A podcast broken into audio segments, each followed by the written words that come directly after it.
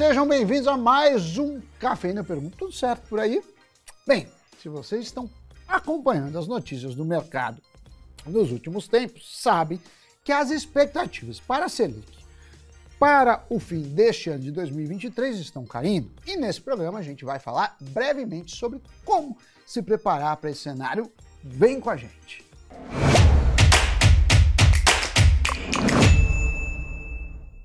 Olá pessoal, Sammy Boy, Cafeína tá no ar. Nas publicações recentes do relatório Focus, a projeção para a Selic vem caindo. Mas se a gente olhasse para as estimativas anteriores, o cenário não era bem assim. No começo de junho, por exemplo, as projeções apontavam que a nossa taxa de juros iria fechar 2023 em 12,5% ao ano. Agora essa previsão já recuou. E por quê? Dados de inflação estão recuando.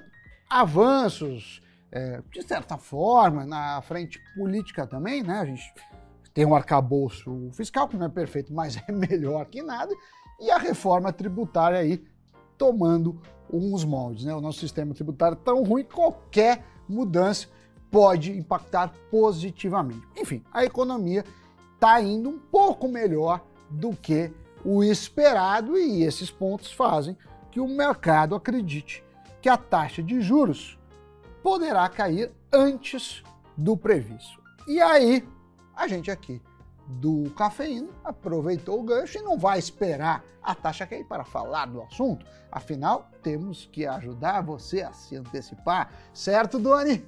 Na verdade, a gente não vai se antecipar tanto assim. Vamos ser justos aqui. Toda essa recente alta do Ibovespa, que a gente vem vendo de uns tempos para cá, está muito ligada à mudança dessas projeções. Além disso, a marcação a mercado também está atuando bem sobre a renda fixa e outros investimentos, como os fundos imobiliários, vêm se valorizando. Mas antes de você ficar pensando que pode já ter perdido oportunidades, calma, porque não é bem assim. A gente vai dar algumas dicas de como surfar, diríamos assim, um mar com uma Selic mais baixa. Mas antes de tudo, quando falamos de renda variável e de investimentos no geral, você tem que ter em mente que o ciclo ainda nem começou e que, apesar da antecipação, há, claro, um espaço considerável para altas. Isso tudo segundo analistas consultados. Se você pegar para ver, há diversas casas que ainda enxergam que o Ibovespa tem espaço para subir. Um levantamento do Bank of America apontou que há um número relevante de gestores de fundos de investimento apontando que o principal índice da Bolsa Brasileira, o Ibovespa, bate em 130 mil pontos no final deste ano, uma alta de uns 10% na comparação com os níveis de julho. Casas como a XP e Morgan Stanley são algumas que apostam nos 130 mil pontos. JP Morgan e Santander vão além, esperando, respectivamente, 135 no final deste ano e 140 mil pontos em junho do ano que vem. Nesse ponto, a gente entra em uma questão importante que, ao investir em renda variável, nunca devemos ficar esperando o ponto ótimo, o vale, é, ou seja, uma desvalorização para entrarmos. Afinal, é muito difícil acertar o exato momento. Se o ciclo realmente mudar, é possível que ele seja até mais longo do que o esperado.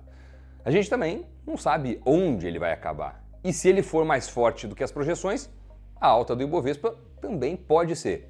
Imagina se no fim de 2024, por exemplo, a gente vê o Ibovespa nos 150 mil pontos. Tomara, né? Seria lindo. Aí a gente vai lembrar que lá pelos 120 mil parecia que a bolsa estava cara demais, mas isso vale para cripto, vale para tudo. A máxima de hoje pode ser o piso de amanhã. No passado, em outros momentos de queda de taxas de juros, cada recuo de um ponto percentual da Selic gerou uma alta aí de 7,5% no Ibovespa. Não é isso. O, alguns estudos mostram. Claro que rentabilidade passada não garante rentabilidade futura, mas dá para ter, em média, historicamente, o que acontece.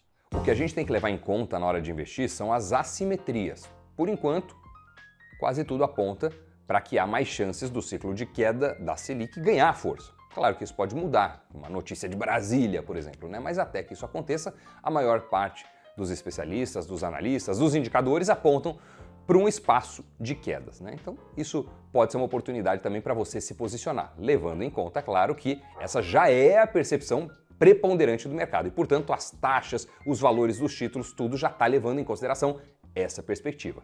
E pergunto, por que a bolsa sobe quando os juros caem? A explicação rápida, com os principais pontos, é a seguinte: primeiro, porque há uma retirada de capital da renda fixa, né, que fica menos atraente, as pessoas buscam o risco. Segundo ponto é que muitas empresas é, listadas em bolsa é, tomam empréstimos. E esses empréstimos, boa parte das vezes, são pós-fixados.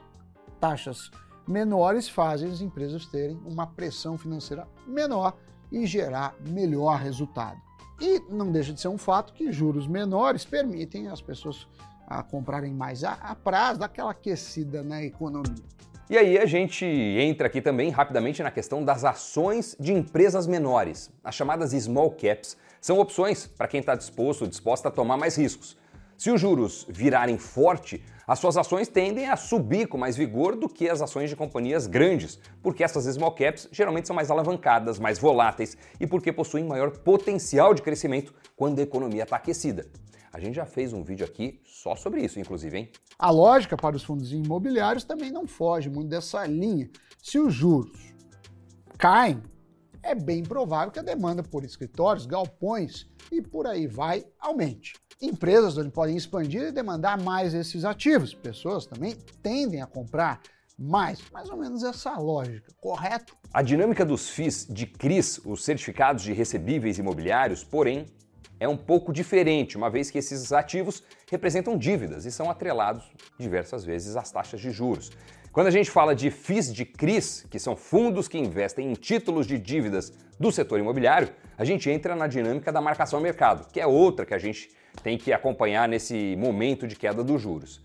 Ela se dá de uma maneira bem diferente da apresentada por ações. Ah, mas vamos entender também de forma rápida como funciona a marcação ao mercado. Agora, há uma projeção mais forte de que os juros irão cair, como o mercado antecipa várias rendas fixas já estão pagando menos do que pagavam há pouco tempo atrás, quando a, as estimativas de taxas eram maiores. Vamos pegar o tesouro pré-fixado para 2029, por exemplo. Se você observar, o rendimento dele saiu de 13% em janeiro desse ano para cerca de 10,5% agora. O preço, claro, foi no sentido contrário, pelo fato da duração ser de cerca de seis anos e a perspectiva dos juros futuros ser de queda. Muita gente nesses momentos em que há sinalizações que os juros vão cair pensa: bom, vou comprar renda fixa, porque as taxas irão recuar e aí é preciso ficar atento. Como falamos, o mercado se antecipa e os rendimentos já caíram. Então, essa é a verdade, o mercado antecipa as informações. Mas é claro que se cair mais do que esperado, pode ter esse efeito. E, obviamente, você pode ir também em títulos é, pós-fixados a Selic, que aí você vai surfando as ondas conforme ela vai variando. Agora pergunta: se você tem uns títulos mais antigos, você deve vender eles para aportar em renda variável? Olha, isso é algo difícil da gente responder aqui porque depende do seu perfil de risco. Em alguns casos, sim, em outros, vale manter eles na sua carteira até o vencimento. O que a gente pode dizer, olhando a maior parte das opiniões do mercado, é que há certa percepção forte de que as taxas vão cair.